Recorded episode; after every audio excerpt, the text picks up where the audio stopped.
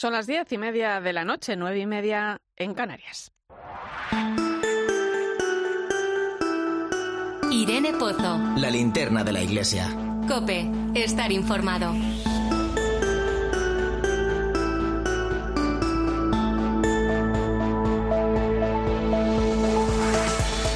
Tal? ¿Cómo estás? Tremendas imágenes las de las 18 misioneras de la Caridad de la Madre Teresa de Calcuta que han sido expulsadas de Nicaragua. Más de 30 años al servicio de los más pobres en este país que abandonan, acusadas de incumplir la ley. Fueron trasladadas hasta la frontera para cruzar a pie hasta Costa Rica. Duelen las imágenes, ver cómo caminan prácticamente en fila, con lo opuesto, como suele decirse. Y duele pensar lo que queda atrás, niños, jóvenes, ancianos, los más pobres y vulnerables de las comunidades que atendían.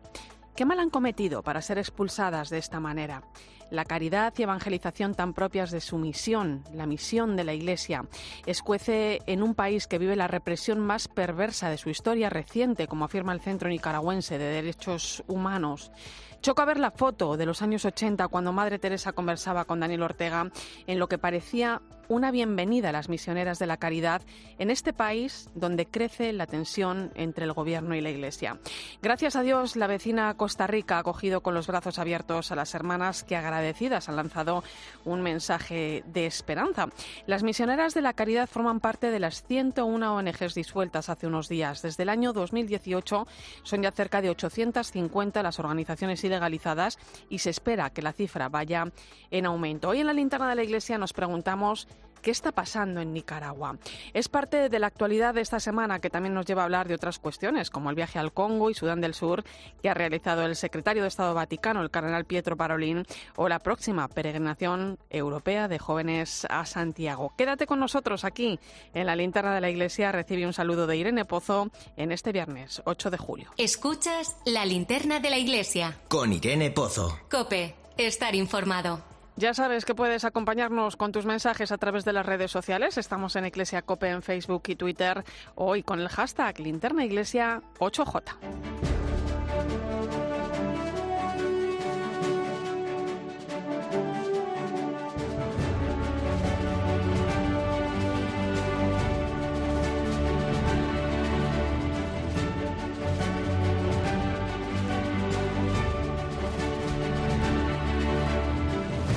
Repasamos hasta ahora las principales claves de la actualidad de la Iglesia. Lo hacemos con la compañía de Nacho de Gamón. Buenas noches, Nacho. Buenas noches, Irene. Y comenzamos con el comunicado que ha publicado hoy la Comisión de Conferencias Episcopales de Europa, la COMECE, en el que lamenta que el Parlamento Europeo apruebe incluir el aborto como un derecho fundamental de la Unión Europea. Sí, los obispos europeos lamentan que esta acción abre camino a una desviación de los derechos humanos reconocidos universalmente y tergiversa la tragedia del aborto para las madres en dificultades. El secretario general de la COMECE, Manuel Barrios, pide que esta Cámara deje de promover agendas políticas radicales y lamenta que la objeción de conciencia esté quedando en un segundo lugar. No es una competencia de la Unión Europea y evidentemente no se puede considerar un derecho. Siempre insistimos que hay que ayudar a las mujeres en dificultad, que hay que apoyarlas, pero no creemos que la solución a esto sea el aborto. Y nos preocupa también porque en las resoluciones que se están proponiendo, la objeción de conciencia muchas veces pasa a un segundo lugar respecto a este supuesto derecho al aborto de las mujeres. Turín está cogiendo estos días la segunda fase del 44 Encuentro Europeo de Jóvenes de TSE. Desde ayer cientos de jóvenes están ya en Turín para participar en esta cita a continuación del encuentro que se celebró en formato reducido en las fechas habituales en los últimos días de 2021. Ayer se produjo el comienzo oficial del encuentro con una cena en el Seminario Metropolitano y la recepción de jóvenes llegados de toda Europa, incluyendo países como Ucrania y Rusia, así como una participación de Egipto, Indonesia o Estados Unidos, aunque el plato fuerte del encuentro será la noche de fe y oración que presidirá mañana el nuevo arzobispo Monseñor Roberto Repole en la céntrica plaza del Palacio Real. Y ya en nuestro país, la Conferencia Episcopal Española, no, la Conferencia Española de Religiosos, la CONFER, ha publicado su protocolo ante abusos a menores y adultos vulnerables. A través de 60 páginas, la CONFER detalla su política marco de protección y actuación en casos de abusos sexuales a menores y adultos vulnerables. Una guía de aplicación tanto para los consagrados como para los trabajadores y voluntarios vinculados a sus obras y que las más de 400 congregaciones y órdenes religiosas que forman parte de CONFER adaptarán a su misión y sus circunstancias. Jesús Miguel Zamora es su secretario general. Yo creo que hay cuatro verbos que son eh, los que definen de alguna manera los objetivos de, del documento. Prevenir, protocolizar, reparar y trabajar. Colocando en el centro a las víctimas, que yo creo que es lo importante y desde ahí arranca todo, lo importante no es cuando se ha dado una situación de abusos, qué es lo que hay que hacer. Lo importante es cómo prevenimos todo este tipo de situaciones. Y ponemos el foco en nuestras diócesis. El obispo de Alcalá de Henares, Monseñor Juan Antonio Reicpla, presentó ayer su renuncia al Papa tras cumplir 75 años. Tal y como marca el Código de Derecho Canónico, el obispo complutense, coincidiendo con sus 75 cumpleaños, envió ayer al Papa su carta de renuncia al gobierno de la diócesis de Alcalá de Henares. Nacido en Cocentaina, Alicante, Monseñor Reicpla lleva al frente de la diócesis desde abril de 2009, a la que llegó tras ser obispo de Segorbe Castellón y de Cartagena. En la conferencia episcopal es miembro de la Comisión de Laicos, Familia y Vida y fue presidente de la Subcomisión para la Familia y la Defensa de la Vida. Ahora será el Papa Francisco el que decida cuándo acepta la renuncia de don Juan Antonio.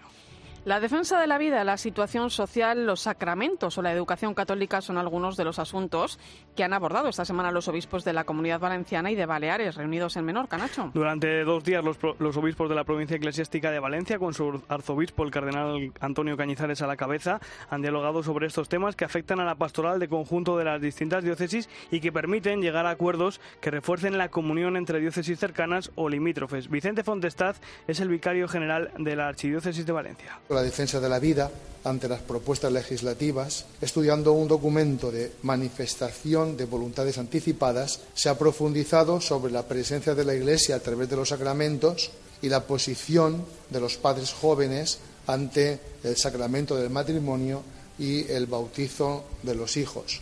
Finalmente, se está tratando también sobre la situación de la enseñanza religiosa escolar, una vez entrada en vigor la LOMCE, con las distintas adaptaciones en las comunidades autónomas de Valencia y de las Islas Baleares. Y en el Burgo de Osma están celebrando el 25 aniversario de la exposición de las Edades del Hombre. Una muestra que tuvo lugar en la Catedral Castellana en 1997 con el título La ciudad de los seis pisos. En los seis meses que permaneció abierta al público, registró más de medio millón de visitas. Pues hasta allí nos vamos. Cope Usama, Sandra de Pablo, buenas noches. Buenas noches, Irene. El Burgo de Osma volverá a revivir este verano lo que supuso para su historia y para la de toda la diócesis la celebración de la sexta exposición de la Fundación de las Edades del Hombre, titulada La ciudad de los seis pisos. Fueron seis intensos meses en 1997. Más de 500.000 personas pasaron por esta localidad de apenas 5.000 habitantes, marcando un antes y un después que ahora se conmemora con un intenso programa de actos. Monseñor Abilio Martínez Barea. Ojalá sean un recordatorio de lo que fue la ciudad de seis pisos y también una actualidad que ponga eh, de relieve la importancia de nuestra catedral, la importancia de la villa episcopal y siempre recordando que nuestro patrimonio artístico religioso tiene como fin primero la evangelización. Espectáculos de luz sobre la portada de la catedral, una exposición, dos conciertos y una mesa redonda para celebrar un feliz aniversario. Y en Pamplona, y tras dos años de pausa por la pandemia, esta semana están celebrando las fiestas en honor a San Fermín, el copatrón de la región junto a San Francisco Javier. Ayer, 7 de julio, fiesta de San Fermín, se celebró la tradicional procesión por el casco viejo de Pamplona con la efigie del santo y la misa en la catedral. El arzobispo de Pamplona, Monseñor Francisco Pérez, animó a defender la vida y la verdad en este tiempo de propuestas para marginar la fe. Una sociedad que margina a Dios es una sociedad abocada al fracaso total y va hacia la inanición. Debemos de ser defensores de la vida, defensores de la recta moral, de la justicia, de la verdad, del amor. Dios se manifiesta en los sencillos de corazón, no en los prepotentes, orgullosos y que solo se miran a sí mismos. Y ayer, eh, no, en Burgos se ha celebrado una nueva edición, la número 74 de su Semana Española de Misionología. Con el lema Corazón abierto al mundo entero, esta edición ha reunido a numerosos participantes, entre los que ha estado el presidente de Obras Misionales Pontificias, Monseñor Gian Pietro D'Altoso. Informa desde Cope Burgos, Sergio Corral. Buenas noches, Sergio. Buenas noches, Irene. Sin fe no hay misión. Este ha sido sin duda uno de los mensajes que pueden resumir la 74 Semana Española de Misionología que se ha celebrado en la Facultad de Teología de Burgos bajo el lema Corazón abierto al mundo entero y en la que el presidente de las Obras Misionales Pontificias, Gian Pietro Daltoso, ha defendido que el punto a tratar es la relación entre fe y misión, ya que sin fe no hay misión y el sentido misionero baja en el momento en el que baja el sentido de la fe. Sabemos que el campo misionero es un campo privilegiado para vivir esta reciprocidad, para mantener vivos estos dos polos de la experiencia cristiana. Una semana que constituye una nueva invitación a la misión, como defendía en la inauguración el arzobispo de Burgos, Mario Iceta. Y así la Archidiócesis de Toledo ha puesto en marcha una comisión por el buen uso de Internet para asesorar a sacerdotes en el uso de nuevas tecnologías. La propuesta nace de la carta pastoral publicada a finales de mayo por su arzobispo, Monseñor Francisco Cerro, en la que pedía a los presbíteros hacer uso de las redes sociales para profundizar en la evangelización. José Malero. La comisión está prevista que comience a operar en septiembre. Expertos en el ámbito de la comunicación y en teología integrarán este equipo que asesorará a aquellos sacerdotes que deseen abrir canales de comunicación virtual a través de las redes sociales. Raúl Muelas es el provicario general de la Archidiócesis de Toledo y coordinador de la comisión. Pretende ser como un, subsidio eh, para aquellos que quieran moverse por el mundo de las redes eh, que presta la diócesis y sobre todo pues eh, cuidando dar eh, también pautas para, para el buen uso eh, moralmente hablando también de las redes sociales. ¿no? La comisión también alertará sobre los peligros que constituye el uso de Internet. La caridad, dar ejemplo o no vertir opiniones en nombre de la Iglesia son algunas de las recomendaciones. A contemplar esta forma de Esta Semana Santa tiene al menos 500 años de historia. Los vecinos de este pueblo repiten año tras año la misma tradición.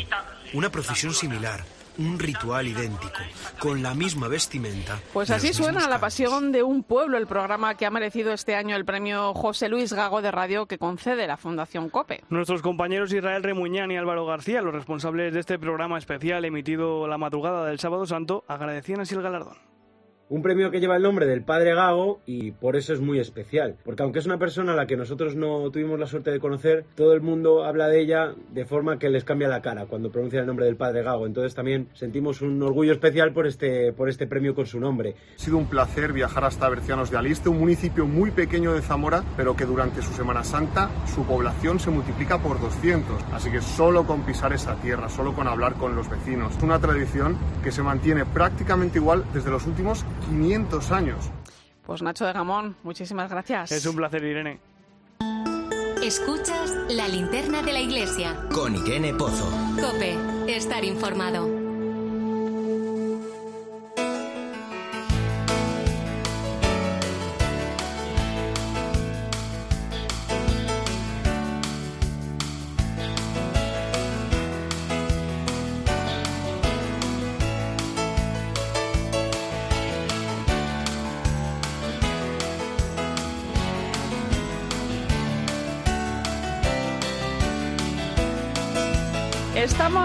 En pleno verano y la gente aprovecha, claro, para irse de vacaciones, incluso los sacerdotes, aunque parece que ellos nunca dejan sus labores de lado. Según el canon 533 del Código de Derecho Canónico, tienen derecho a un mes de vacaciones al año, con la única obligación de asistir a la misa dominical como cualquier otro católico. Pero a pesar de ello, hay curas que continúan con sus ocupaciones en época estival. Y es que debido precisamente a los viajes que mucha gente disfruta durante el verano, las parroquias de los lugares con mayor afluencia de turistas suelen necesitar algo de ayuda a lo largo de estas semanas. Podremos dar servicio en todas las capillas que tenemos que celebrar porque en verano la población se triplica o cuatriplica aquí. Tienen muchos veraneantes, todos quieren que la misa sea tarde por el sol, no por la mañana y no muy tarde para no volver de noche a casa. No podemos dar servicio si no nos viene esta ayuda. Acabas de escuchar a Cristóbal Castells. Él es el párroco de Sueca, en la provincia de Valencia, un municipio costero que, como bien ha dicho él mismo, se llena de turistas en verano, haciendo que los servicios de la iglesia tengan que multiplicarse. Ahí es donde entran los sacerdotes de refuerzo, curas que vienen desde sitios con menos actividad pastoral durante esta época o incluso desde el extranjero. Ese es el caso de la parroquia mencionada, donde han llegado dos clérigos provenientes de Burundi, en África han venido sin tener nociones del idioma y están aprendiendo muy rápido, esa, es la ventaja, que están adaptando muy bien. Aquí en, la parroquia de Nuestra Señora del Rosario y de, de Marín de Barraquetes, yo creo que tendremos un buen, un buen verano. Y estos no son los únicos sacerdotes de refuerzo que han acudido a las diócesis valencianas, que cada verano suelen necesitar unos 50 cada uno para cubrir todas las necesidades. Números que se repiten en otra zona muy turística de España, en Andalucía. Y ahí, a Arroyo de la Miel, ha ido el padre Miguel Casas. Proviene de Querétano. En México lleva un año estudiando en Roma, pero al mismo tiempo ha colaborado en periodos vacacionales con esta parroquia malagueña y durante todo este mes de julio va a estar ahí echando una mano con todo lo que sea necesario celebramos la Santa Eucaristía, ministramos el sacramento de la reconciliación, visitamos a los enfermos, trabajamos con algunos movimientos. Aquí en Arroyo de la Miel está Caritas, la catequesis. Venimos siempre con gusto, con alegría, para servir a la comunidad. Un trabajo admirable el renunciar a buena parte, incluso todas sus vacaciones con tal de servir a una parroquia que lo necesita. Aunque para él, como está estudiando, el hecho de poder realizar esta labor supone un pequeño descanso de la rutina y poder regresar así a hacer las tareas más pastorales.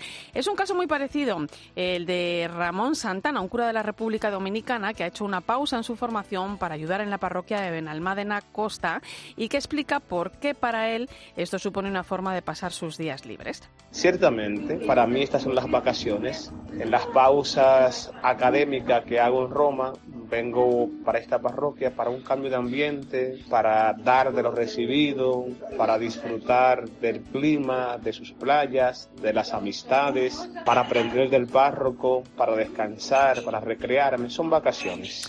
Al final es casi como cuando estás estudiando una carrera. Algún verano renuncias a descansar o a viajar para hacer prácticas en alguna empresa, pero claro, lo haces con gusto porque estás haciendo lo que te apasiona y desarrollando tu vocación, aunque eso sí, es una labor que no está exenta de dificultades y es que como nos cuenta el padre Ramón, al final llega a una parroquia que puede ser muy diferente a la suya y tiene que estar pues preparado para saber adaptarse a la gente del nuevo lugar.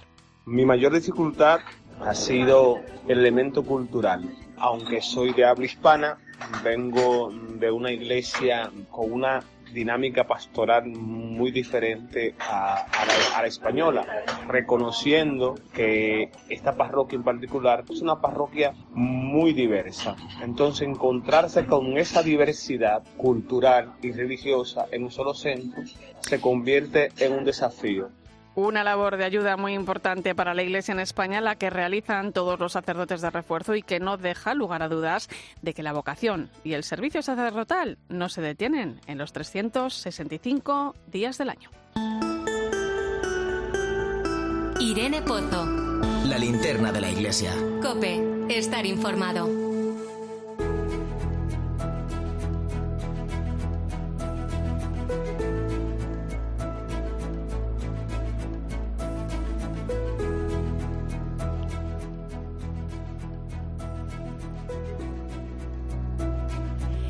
Queda menos de un mes para que Santiago de Compostela se convierta en la capital europea de los jóvenes. La ciudad gallega va a acoger la peregrinación europea de jóvenes, una cita que va a reunir a casi 12.000 jóvenes católicos durante una semana.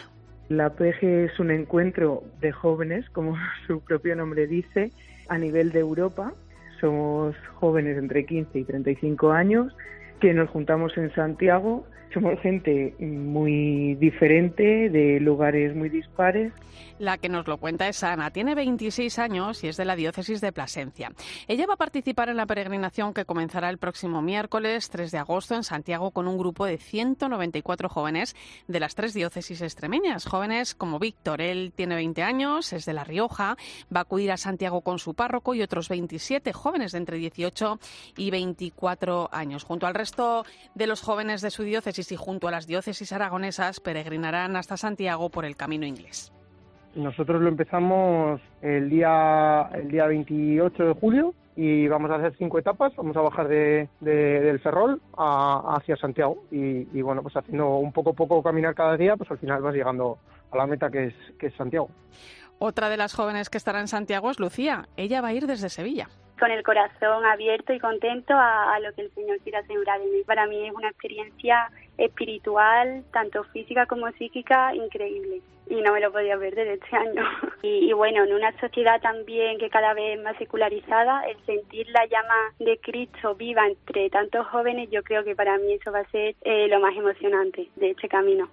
Pues son tres de los más de 12.000 jóvenes que se reunirán en Santiago a partir del 3 de agosto. Allí estará también el cardenal Antonio dos, Santos Marto, obispo emérito de Leiria Fátima y enviado especial del Papa Francisco para esta peregrinación europea de jóvenes. El cardenal portugués ha dirigido un mensaje a los participantes en el que les recuerda que ante un contexto que estamos viviendo con la guerra de Ucrania y las consecuencias de la pandemia, los jóvenes tienen delante una iglesia en camino sinodal en la que les invita a responder y tomar en serio su responsabilidad.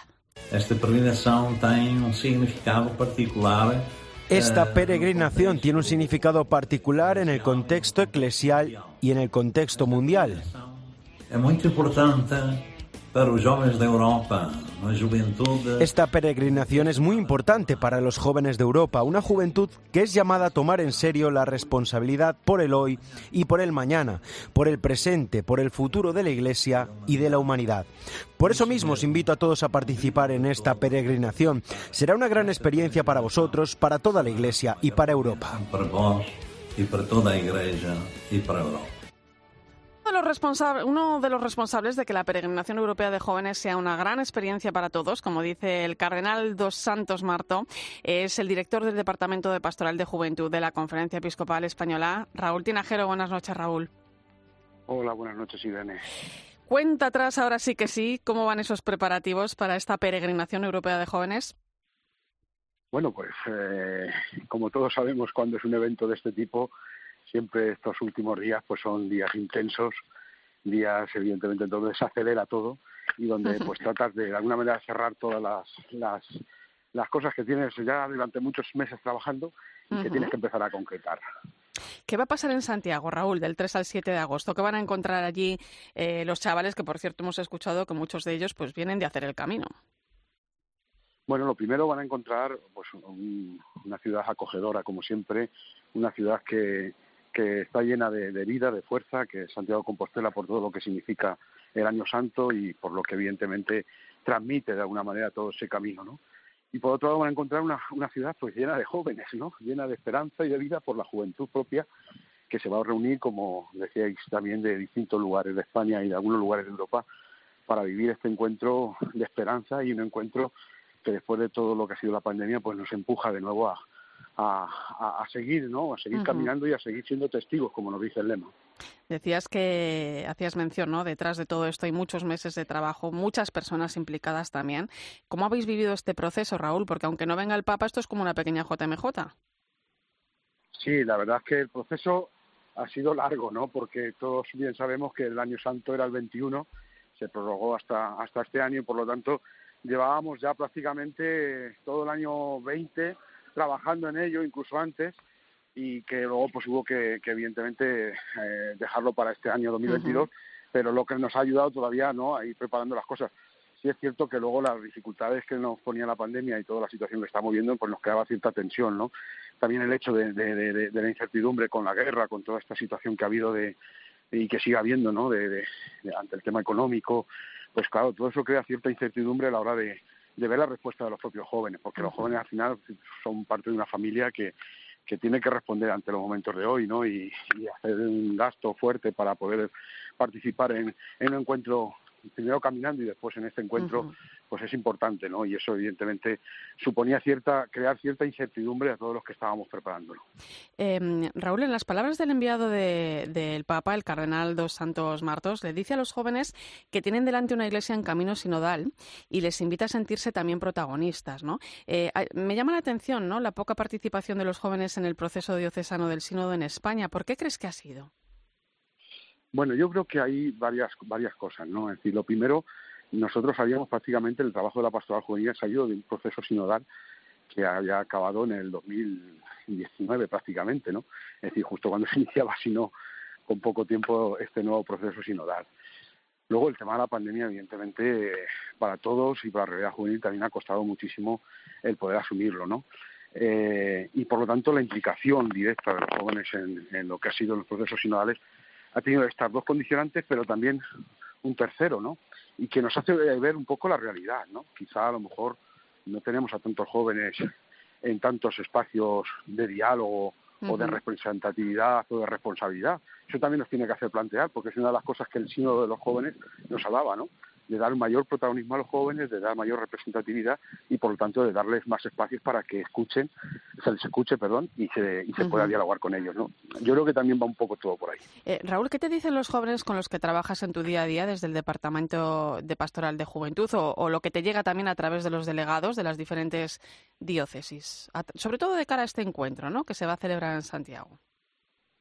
Bueno, lo, lo, lo que nos llega sobre todo es eh, eh, despertar la ilusión y la esperanza que, que, siempre se ha tenido en torno a la pastoral con jóvenes, ¿no? Eh, vuelvo a remitirnos a lo que hemos vivido, ¿no? Y no solamente a nivel de pastoral juvenil, sino en general en todo, ha creado evidentemente una situación de cierto, de cierta falta de, de, de, de luz y de cómo abordarlo, ¿no? Uh -huh. Es cierto que en la pastoral juventud no nos paramos, no nos paramos, siempre hubo una, una propuesta durante todo lo que fue la parte de la pandemia, ¿no? Pero pero sí es cierto que, que ha costado, ¿no? Los jóvenes, los, los delegados, los responsables están tratando de vivir con esperanza. Luego cada situación y cada realidad es muy distinta, ¿no? En España tenemos mucha diversidad y muchas muchas realidades distintas, ¿no? Y la manera de afrontarlo también evidentemente es distinto. Pero estamos viendo que hay un, un brote de esperanza, ¿no? De, de luz. ¿eh? y la PEG va a ser eso, ¿no? Es decir, lo que se está organizando en la PE, lo que estamos organizando uh -huh. eh, eh, y que se está trabajando en todas las diócesis, en todos los movimientos y congregaciones de España, evidentemente es un rayo de esperanza y de luz. ¿eh? El trabajo en comunión, el, el, hacer un proyecto juntos, el caminar juntos, el darnos cuenta de que, de que este camino de la, es, es, mucho más amplio que el camino propiamente que vamos a hacer este verano hasta Santiago. Es un camino uh -huh. más largo sí. y que pasará también por, por, Lisboa ¿no? y que continuará después. ¿no? Sí, sí. Que estamos haciéndolo juntos y, y eso es importante. Y además, como, como dices, va a suponer un buen empujón ¿eh? para nuestra juventud y además nos va a enseñar también a nosotros a mirar a los jóvenes, yo creo que con otros ojos. ¿eh? Vamos a confiar en ello. Raúl, es cuenta atrás, pero todavía estamos a tiempo, quedan unos días para poder inscribirnos eh, en esa peregrinación sí. europea de jóvenes del 3 al 7 de agosto. ¿Dónde lo hacemos? ¿Cómo lo hacemos? Bueno, está todo en la, en la página web www.peg22.es. Ahí pueden tener toda la información, siempre a través de las diócesis, congregaciones y movimientos. Están todos los enlaces para poder todavía a última hora decir, oye, queremos ir, hasta el día 22 de julio tenemos tiempo para poder hacerlo. ¿Eh? y bueno si tienen alguna dificultad no no no no pueden saben con quién contactar ahí están también todos los correos y todos los teléfonos para para ponerse en contacto con nosotros y nosotros ayudarles a que a que puedan tener esta experiencia que merece la pena los que la hemos vivido durante tantos años siendo ya joven y después ya como sacerdote, como responsable y ahora ya como adulto viviéndolo de otra manera, ¿no? Pues creemos que merece la pena, ¿no? Y yo creo que es que es una oportunidad que llevamos 12 años sin vivirla y que los jóvenes tienen que tener que vivirla, no tienen que dejarla pasar. Ojalá sigan animándose. Puedo decir que hoy ya estamos por encima de los 11.000 jóvenes y, yo creo que todavía tenemos un empujoncillo importante para llegar a, algunos algunos más que participen. Los números es verdad que no es lo más significativo ni lo más importante, o sea, lo más importante, pero, pero nos ayudan a ver cómo estamos caminando y por dónde vamos caminando. Pues querido Raúl, nuestro agradecimiento por ese trabajo que estoy segura va a suponer un buen empujón, mucho ánimo y seguimos en camino. Gracias, Irene. Enseguida llegamos a las 11 de la noche, a las 10 en Canarias, y vamos a poner el foco de la linterna de la Iglesia en la reciente carta del Papa Francisco sobre la liturgia de Siderio de Sideravi, también en la situación que atraviesa Nicaragua. ¿Y tú qué estás pensando? Escribe a Irene Pozo en Twitter en arroba eclesiacope y en nuestro muro de Facebook Eclesiacope. Yo creo que manejar los éxitos no es fácil. Incluso me parece que a veces es más difícil que manejar los fracasos. Lo que he tratado de aplicar en mi carrera profesional es el asegurar que estaba aprendiendo siempre. Eso es lo que Entonces, bueno, pues esa experiencia de caerse, creo que en la vida muchas veces necesitas eso, pues te hace entender que bien, que están súper bien las alabanzas, pero que no es todo, ¿no? Que sigue... En verano, el mejor entretenimiento lo sigues encontrando en COPE. Los tiempos difíciles uh -huh. hacen gente dura y la gente dura hace tiempos fáciles. Los sábados y domingos de 8 a 9 de la noche, Diálogos en Femenino. Un café sonoro en medio de tanto ruido.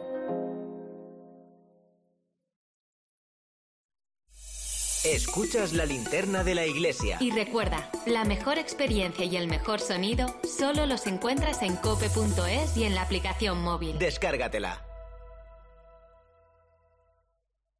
O sea que si me voy de vacaciones puedo ver la casa cuando quiera. Es que irme y dejarla vacía. Puedes irte tranquila, ya está todo instalado. Con el móvil puedes ver la casa en todo momento, solo tienes que pulsar aquí. Además, si alguien intentara entrar, lo detectamos antes. Mira, fíjate, hay sensores de puertas y ventanas, y la cámara de fuera también nos avisaría. Y si hace falta, podemos enviar a uno de nuestros vigilantes. Este verano, protege tu hogar frente a robos y ocupaciones con la alarma de Securitas Direct. Llama ahora al 900-666-777.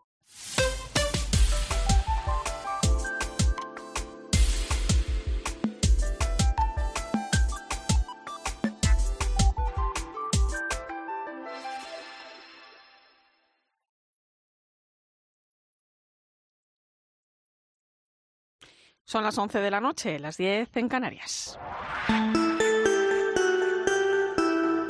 Irene Pozo. La linterna de la iglesia. Cope, estar informado.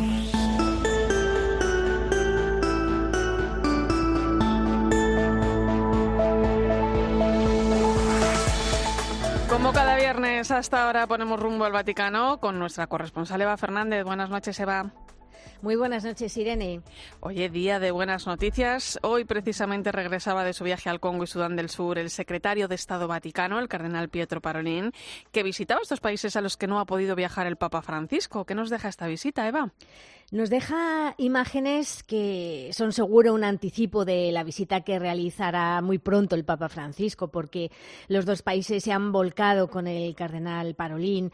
Tenían todo tan preparado que realmente le han ofrecido el mismo recibimiento que hubieran dado al Papa, ¿no? Y el, secretario de Estado, bueno, pues se le ha visto eh, realmente conmovido, ¿no? De hecho, ha reconocido que estos días serán muy difíciles de olvidar. Y aunque no se trataba de un viaje diplomático, el cardenal regresa a Roma con la satisfacción de haber podido estar presente en la firma de acuerdos históricos entre la conferencia episcopal y el gobierno, por los que se reconoce la naturaleza propia de la Iglesia, puesto, que hasta el momento, em, digamos que se consideraba como una entidad más sin ánimo de lucro, ¿no? Y, también se viene con importantes acuerdos alcanzados para regular la enseñanza de la religión en, los colegios o sobre las actividades asistenciales y caritativas de la Iglesia, sobre cuestiones económicas. Y una de las imágenes que seguro, seguro va a permanecer en la retina del cardenal Parolín ha sido la visita al campo de refugiados de 21 en Sudán del Sur, donde se encuentran cerca de 150.000 personas ¿no? huidas de la guerra civil. Una situación que él mismo definió como un puñetazo en el estómago. ¿no? Y incluso pensando en el Papa Francisco, el, el cardenal Parolín aseguraba que se encontraban en la periferia de las periferias. ¿no? Y en las distintas homilías es verdad que el secretario de Estado ha aprovechado para, para, recordar que la violencia no soluciona los problemas. En, en, distintas ocasiones ha repetido, si se quiere la paz, no se puede conseguir con la guerra. ¿no? Durante em, el, el, periodo que ha estado en el Congo, Parolín pasó largo rato junto a las entidades religiosas que se ocupan de ancianos, de mujeres solas con hijos, de personas sin hogar, ¿no? Y, ha habido también ahí momentos mm, muy conmovedores, ¿no? Los que se confirma, como siempre, que la Iglesia está ahí, siempre, siempre, ¿no?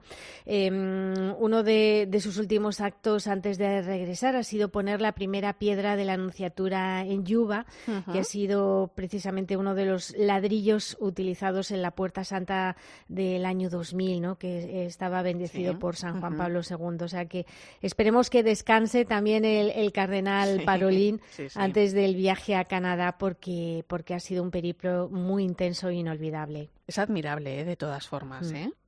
Sí, Tú que has hecho viajes, eh, varios, eh, eh, la intensidad de los viajes es impresionante, ¿no? Entonces, verlos también con esa intensidad con la que se tienen que vivir, ¿no? Cada uno de los actos y de las cosas que se llevan a cabo, pues imagínate.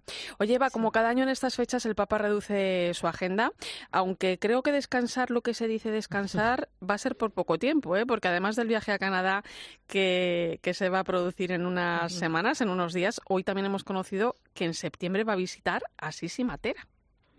Imagínate, Irene, que esta misma tarde, el número dos de, desde la Secretaría de Estado, que podríamos decir que es el ministro de Asuntos Exteriores del Vaticano, el arzobispo Richard Gallagher, ha lanzado, así como que no quiere la cosa, que él no descartaría que el Papa viaje a Kiev, en agosto. De hecho, el viaje se va a poner en marcha en cuanto mm, regresemos de Canadá, ¿no? O sea que por lo que vamos a ver si el Papa mm, conseguirá descansar algo en el verano, ¿no? Mm. Está se puede decir que está pisando el acelerador, ¿no? Y, veremos mm, cómo responde la rodilla tras este largo viaje a Canadá. Va a pasar mucho tiempo dentro de, del avión, ¿no? Pero, pero se ve que evidentemente cuenta con mejorar porque en su agenda ya están apuntadas dos ciudades italianas, las que has nombrado tú, el 24 y el 25 de septiembre. Primero irá a Asís, donde se va a reunir con unos mil economistas y empresarios, eso sí, menores de 35 años, ¿no? procedentes de 100 países que mm, desde hace años se han comprometido en el proyecto La economía de Francisco. Va a firmar junto a ellos un pacto por una nueva economía más justa, equitativa y sostenible que no deje a nadie atrás. Y, mm, tras regresar a Roma, al día siguiente, eh, el domingo 25 de septiembre, mm, se va a subir a un helicóptero para trasladarse a Matera, eh, que es una ciudad en el sur de Italia, donde va a clausurar el Congreso Eucarístico Nacional Italiano. Tras la misa va, a haber un acto muy bonito porque mm, va a inaugurar un comedor social que va a atenderá a 125 personas sin recursos, eh, especialmente ancianos. Y es un proyecto mm, que, mm, que ha sido un regalo de la diócesis a la ciudad por haber albergado el Congreso Eucarístico. ¿no? Y no olvidemos, eh, Irene, que en la agenda del Papa está la ceremonia de beatificación de Juan Pablo I el domingo 4 de septiembre y, se da por segura su presencia en, la cumbre de líderes religiosos de Kazajistán en los días 14 y 15. O sea que que esperemos que en estos días, porque realmente se ve que, estos días de julio, antes del viaje a Canadá, son realmente los que el Papa va a descansar, ha reducido su agenda, no hay audiencias generales ni reuniones oficiales, eso sí, hay muchas extraoficiales, porque por aquí van llegando noticias que, o fotos. Ayer estuve con el Papa, ayer el Papa nos recibió, o sea que el Papa sigue sigue con su agenda personal y, por supuesto, sí que mantiene su cita semanal el domingo a las 12 para, para rezar el Ángelus. Pues creo que vas a hacer unas cuantas maletas, compañera, y que sea así por mucho tiempo y te tengamos también informándonos también como siempre. Un abrazo, Eva, buen fin de semana. Un abrazo muy grande. Hasta pronto. Gracias.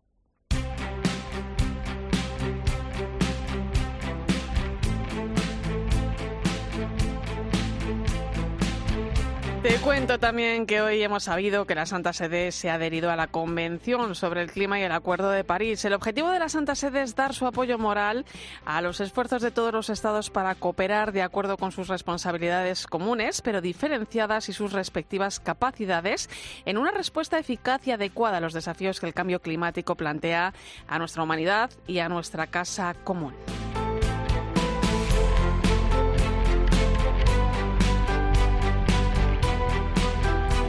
Seguimos conociendo detalles de la entrevista que el Papa Francisco ha concedido hace unos días a la agencia internacional de noticias Reuters. En ella asegura que de momento nunca se le ha pasado por la cabeza renunciar. Desmiente también los rumores de que padece un cáncer y muestra su deseo de viajar a Kiev y Moscú lo antes posible. Sobre la reforma de la curia, Francisco también anuncia en esta entrevista a Reuters su intención de nombrar a dos mujeres como miembros del dicasterio de los obispos y asegura que tiene la convicción de que las nuevas reformas financieras evitarán nuevos escándalos. Sobre los abusos afirma que la Iglesia comenzó la tolerancia cero lentamente y que la dirección tomada es irreversible en un tema que no se puede discutir. Por último, sobre el acuerdo entre China y la Santa Sede, Francisco asegura que avanza bien y que espera que pueda renovarse una vez más en octubre.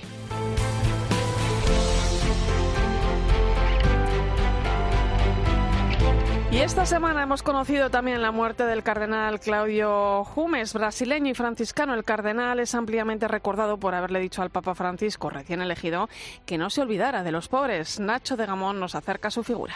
El cardenal Claudio Jumes nació en la ciudad brasileña de Montenegro hace 87 años. Ingresó en la Orden de Frailes Menores, los franciscanos, en 1958. Fue provincial y en 1975 nombrado obispo de Santo André por el Papa Pablo VI. En 1996 fue nombrado arzobispo de Fortaleza y en 1998 arzobispo de Sao Paulo. Tres años después recibió el capelo cardenalicio de manos del Papa San Juan Pablo II. En 2006, Benedicto XVI le nombró prefecto de la Congregación para el Clero hasta 2010, cuando presentó su renuncia por edad. El cardenal Jumes fue un importante defensor de los derechos de los pueblos amazónicos. Ostentó la presidencia de la Red Eclesial Panamazónica, la REPAM, entre 2014 y 2020, y la de la Conferencia Eclesial de la Amazonia desde 2020, tras el Sínodo de la Amazonia. En el telegrama de condolencias que el Papa ha dirigido al actual arzobispo de Sao Paulo, Francisco asegura que lleva siempre vivas en su memoria las palabras que le dijo don Claudio el 13 de marzo de 2013, pidiéndole que no se olvidara de los pobres. Su legado sigue vivo. Escuchas la linterna de la iglesia. Con Irene Pozo. Cope, estar informado. 11 y 9 minutos de la noche, 19 en Canarias. Entramos en tiempo de tertulia hoy con el análisis del catedrático de Teología Moral de la Universidad Pontificia Comillas, Julio Martínez. Buenas noches. Buenas noches, Irene. ¿Qué tal? Y la directora de Iglesia, Silvia Rozas. Bienvenida. Hola, muy buenas noches. Pues ponemos sobre la mesa dos temas importantes. Por un lado, la situación que se está viviendo en Nicaragua, en la que enseguida vamos a entrar. Y por otro, la carta que el Papa Francisco ha escrito sobre la liturgia, Desiderio Desideravi. Aquí nos detenemos porque, bueno, creo que es importante entrar en algún detalle de esta invitación del Papa a redescubrir la belleza de la liturgia como fuente de unidad y encuentro con Dios. ¿no? Os pregunto, eh, bueno, ¿qué impresión general tenéis de esta carta? Si creéis que era eh, necesaria en este momento, eh, si era necesaria estas reflexiones del Papa en torno a este tema. Julio. Sí, eh, resulta que, la plenaria del Dicasterio del Culto Divino en, el 19 había hecho una serie de, proposiciones al Papa y entonces la carta esta viene a responder a ese motu propio, ¿no? Digo, a la, plenaria y luego al, año del motu propio Tradiciones Custodes. Entonces, la necesidad viene un poco desde ahí. Y entonces, lo que sí se ve en la carta es eh, expresiones muy propias del Papa Francisco que, mm, que eh, redondean o, diríamos, perfeccionan lo que al Papa le, propusieron. Y mm, a mí me, me resulta muy interesante la última frase o de las últimas cuando dice abandonemos las polémicas para escuchar juntos lo que el Espíritu dice a la Iglesia, mantengamos la comunión, sigamos asombrándonos por la belleza de la liturgia. Pero dice que la belleza no es el esteticismo ritual o la formalidad exterior de un rito o la observancia escrupulosa de las rúbricas y que tampoco es la dejadez banal la superficialidad ignorante. ¿no?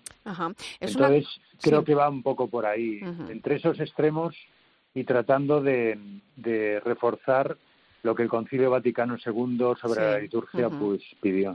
Eh, es una carta dirigida a todos, a obispos, sacerdotes, consagrados, laicos, eh, donde el Papa nos invita hacer un uso adecuado de la liturgia para evitar, pues, por ejemplo, determinados protagonistas, eh, protagonismos o como eh, señala, pues, eh, pues que una celebración se pueda convertir en un momento dado en un espectáculo, ¿no? Silvia, ¿cuáles crees que son las claves de este documento? Pues yo diría que cuatro palabras: comunión, belleza, profundidad y formación. Son palabras que se van repitiendo a lo largo de la carta apostólica y que el tono de este documento no es el de una instrucción ni es un directorio de, normas, ¿no? Es más, la verdad, eh, como una meditación. Eh, muy bella, ¿no?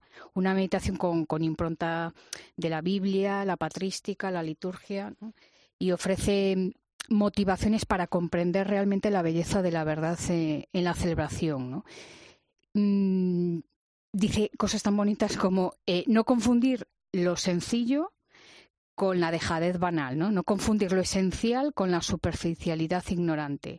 No confundir lo concreto del rito con un funcionamiento práctico exagerado, ¿no? Y nos invita, bueno, pues a cuidar, ¿no? A cuidar eh, la misma belleza y mm, a vivirla desde dentro. ¿Mm?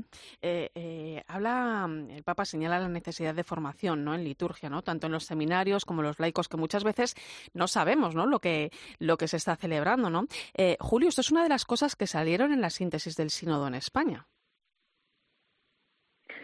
Sí, yo creo que, que reforzar esa formación, no porque no se dé ahora, ¿no? Pero a lo mejor lo que sí, sí conviene es hacerlo de maneras que conecten más a los futuros sacerdotes con, con lo que es ayudar al pueblo al encuentro con, con el Señor, ¿no? Dice el Papa en la carta en un momento, la fe cristiana o es encuentro vivo con Él o no es. Y la liturgia eh, lo que tiene que hacer es posibilitar ese encuentro. Entonces, desde ahí creo que hay que eh, hacer toda la formación y situarse, ¿no? Eh, también dice en la carta en algún momento que no somos solo los sacerdotes eh, los que tenemos que, que diríamos que tomar cartas en el asunto, sino que, que, esto corresponda a todo el pueblo, ¿no? Sí, sí, por eso. Eh, de hecho, muchas veces eh, yo creo que los laicos, ¿no? Cuando vas a misa, ¿no? Y hacemos las cosas por rutina, ¿no? Eh, se nos escapan esos detalles, ¿no? De los que estamos hablando. Hay un momento en, en, la carta, ¿no? Donde el Papa habla del asombro, ¿no? Y él se pregunta cómo se nos puede escapar la fascinación por la belleza de este don, Silvia. Claro, además es que el Papa también en esta carta mm, habla del hombre posmoderno, ¿no? Es simplemente, bueno, pues un párrafo, pero me parece importante, ¿no? ¿Dónde queda en nosotros hoy, en el siglo XXI, la, esa capacidad de la, del asombro, pero dónde queda em, la, la, capacidad de confrontarse con la acción simbólica? Y claro, es que el símbolo es muy importante en la celebración litúrgica. ¿no? Y claro, en este mundo en el que vivimos, que estamos fragmentados constantemente, que somos muy individualistas, em, el subjetivismo en el que vivimos, bueno, ¿qué significa para nosotros el símbolo? ¿no? Y no estamos siendo educados, a lo mejor, eh, en este momento de nuestra historia para el símbolo, ¿no? Entonces, eh, quizá en la formación es donde eh, se nos puede ayudar más, sabiendo que después hay ritos em, que hacemos automáticamente y que, mm, bueno, pues qué bonitos, ¿no? Pues la señal de la cruz, ¿no? Y, el Papa dice, pues con la lentitud con la que la hacemos, eh, simplemente con eso, pues estamos en presencia de Dios, ¿no?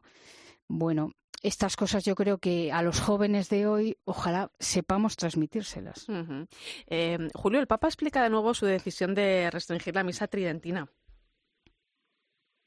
Sí, mira, es que precisamente yo creo que esto conecta también con lo que acabas de sacar de, del asombro ante el misterio, ¿no? Es decir, eh, el facilitar el encuentro con, con Cristo eh, no es suprimir el misterio, el encuentro con Dios, que siempre es mayor, pues mantiene siempre para, siendo verdaderamente encuentro entre el ser humano y Dios, el misterio. Pero claro, el misterio no se consigue a base de cosas extrañas, de, de, latín o de ritos que nadie entiende y que son como esotéricos. el misterio es, es esa relación con Dios que a uno le desborda, pero al mismo tiempo le planifica, ¿no? O le, o le lleva, le va haciendo llevar a la plenitud. Entonces, muchas veces la, la, la dificultad es la, los que creen que por hacerlo más, más especial, más raro, más extraño, es más misterioso, ¿no? Bueno, en definitiva, se trata de mostrar y saber ver y saber entender también la belleza de la liturgia para que las celebraciones pues no pierdan su esencia, ¿no? Que sirvan para encontrarse verdaderamente con Dios y ahí estamos llamados todos, estamos todos llamados. Vamos con otro tema, la situación que se vive en Nicaragua. No es algo nuevo, pero en los últimos meses y, en esta misma semana se vienen viviendo momentos de mucha tensión tras la expulsión del nuncio en el mes de marzo o el cierre del canal de televisión de la Iglesia en Nicaragua el pasado mes de mayo. Esta semana conocíamos que el gobierno de Ortega cesaba la actividad de 101 nuevas eh, ONGs, ya van en torno a 850 desde finales de 2018, y entre las organizaciones ilegalizadas se encuentra la de las misioneras de la Caridad de Madre Teresa de Calcuta, que llevan más de 30 años al lado de los más pobres en este país. No sé si os sorprende la noticia, Julio. Pues mira, desgraciadamente no, porque llevamos así años con asistiendo a una situación cada vez más terrorífica. Y, estoy utilizando la palabra con plena conciencia de lo que digo. ¿no? Em, la, eh, Nicaragua se, está, se ha convertido en una dictadura y además donde cualquiera que busque la verdad o la, la libertad, la justicia, es represaliado. Entonces, lo de las misioneras de la caridad expulsadas y escoltadas como si fueran delincuentes peligrosos hasta Costa Rica. Se les incluso impidió poder coger el vuelo para ir en el avión porque se les hizo perder los billetes. Pero es que esto se une pues a, a, otros religiosos. Yo, por ejemplo, al padre Idiáquez, que era rector de, de nuestra universidad de la UCA de Managua, le han retirado el pasaporte, vive fuera del país, no puede volver al país o el obispo Rolando Álvarez, que está asediado, y su familia, o las ONGs a las que han retirado la personalidad jurídica, que son más de 750 a lo largo de, este tiempo. Con esta última remesa, 850, efectivamente. ¿Qué está pasando, Silvia? ¿Cómo podemos entender esto? Bueno, habría que remontarse eh, bueno, a años atrás, pero quizá al año 2018, ¿no? Cuando em, la dictadura, ¿no? De Daniel Ortega y además con su esposa, ¿no? Rosario Murillo, pues entró en una fase agresiva, ¿no? Y de, y de hostilidad, además, ¿no? Mm, el gobierno lanzó una reforma de las pensiones y muchos salieron a la calle. Y entonces el gobierno en aquel momento lo que hizo em, pues fue responder con violencia ¿no? y, Nicaragua entró en una grave crisis política, económica. Eh, después el gobierno rechazaba lo que se le decía sobre la economía y cómo actuaba pues a las fundaciones de estudios socioeconómicos, em, por ejemplo, pues las disolvía. Eh, directamente, ¿no? Y claro, pues han ido pasando los años y, por cierto, la Iglesia siempre ha estado eh, como una oposición. Ante una falta, a lo mejor, de oposición fuerte, la Iglesia se convirtió en eso. Y podemos recordar imágenes bueno, pues de, manifestaciones, ¿eh? hasta de em, procesiones con la Eucaristía en las que bueno pues se llegó a apedrear eh, hay fotos yo recuerdo perfectamente fotos de Silvio José Báez de el obispo auxiliar de Managua ensangrentado y que está exiliado por cierto desde hace tres años en Miami. Ahí está. Y, bueno pues es cierto que el, Papa le pidió que, que, fuese para Roma en aquel momento. Bueno pues se había convertido para algunos se había convertido en un líder porque bueno pues enfrentaba a Daniel Ortega, ¿no? Claro, se buscaba en aquel momento diálogo, ¿no? y a lo mejor ser así tan tan eh, frente ¿no? con sus palabras con sus acciones pero bueno pues lo que está diciendo la historia es que este hombre Daniel Ortega es un verdadero dictador y que el diálogo pues parece que ser que no va no va con él Julio sí y hay hay un dato que no sé si ha salido mucho pero yo la verdad es que tengo gente amiga que, tiene, bueno, que son nicaragüenses y de los cuales incluso ni podemos hablar porque porque pueden pueden ser represaliados, ¿no? Y por ejemplo, un dato muy interesante para ver dónde estamos es que Ortega ha dado autorización a Putin para que meta tropas y naves y aeronaves en Nicaragua eh, a partir del 1 de julio. Madre mía. Hasta el 31 de diciembre, ¿no? Entonces, eh, Ortega, eh, como amigo, tiene a Putin. Y eso en este momento es muy elocuente, ¿no? Entonces, ¿hasta dónde vamos a llegar?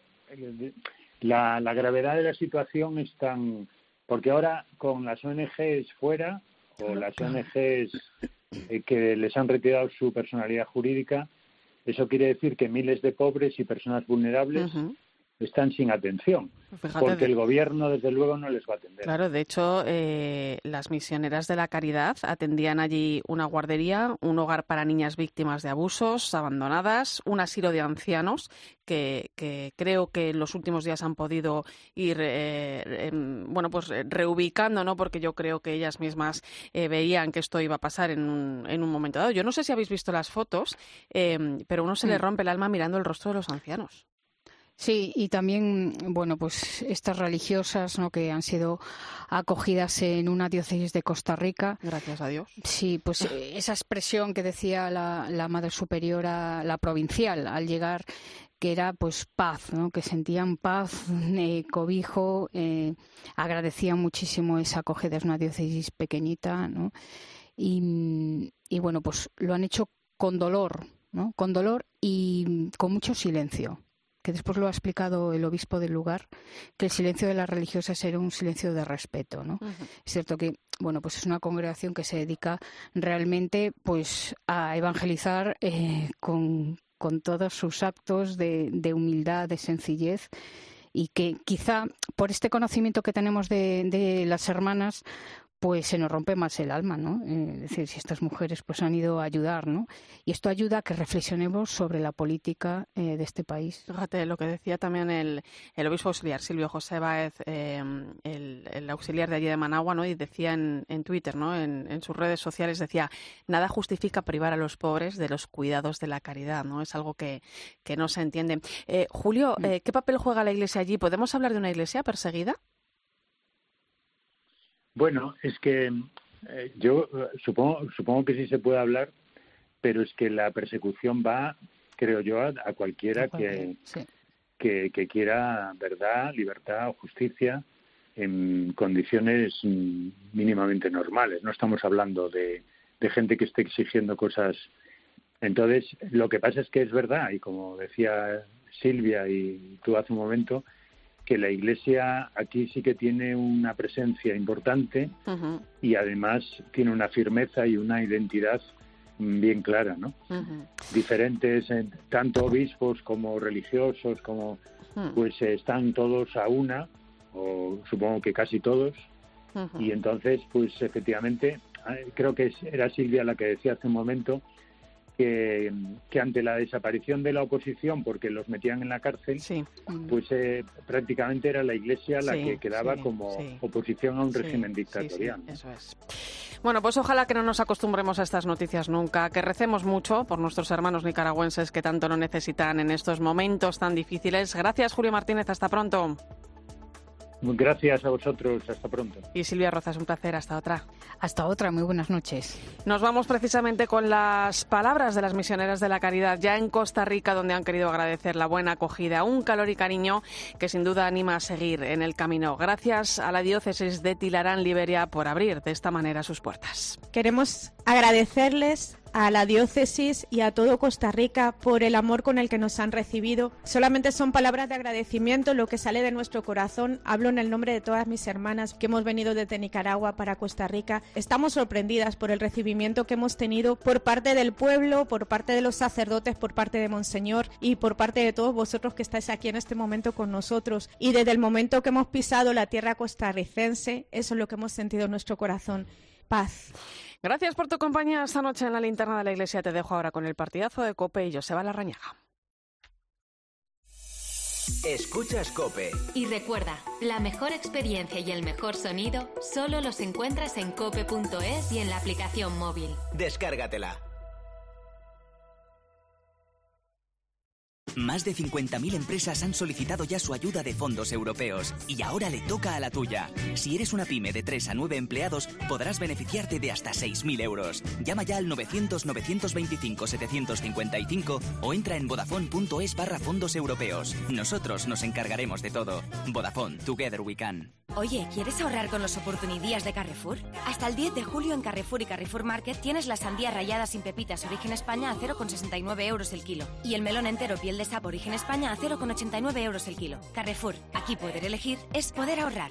¿Y cómo te imaginas tu futuro en el periodismo? ¿Chupando banquillo o saliendo al terreno de juego a por todas? ¡Hola, hola! Pues matricúlate en el máster de formación permanente en periodismo deportivo dirigido por Paco González. Buenas noches, tiempo de juego, La formación campeona en periodismo deportivo con tres meses de prácticas junto a los grandes líderes de la radio deportiva española. Hola, Manolo, muy buenas. Hola, muy buenas. Les habla Pepe Domingo Castaño. Han pasado muchas cosas y muy importantes. Infórmate en fundacioncope.com o por teléfono o WhatsApp en el 670 98 0805.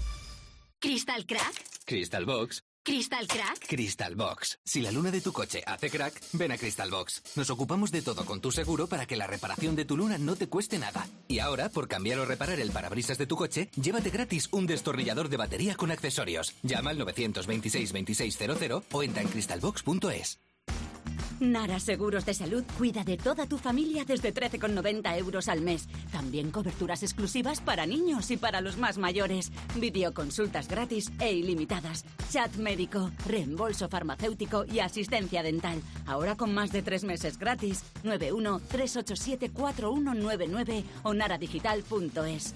Nara, salud y bienestar adaptados a ti. Oye, ¿a ti nunca te toca nada? ¿Ni un premio? ¿Eres así? ¿No te toca nada? ¿Ni un puntero láser? ¿Nada de nada?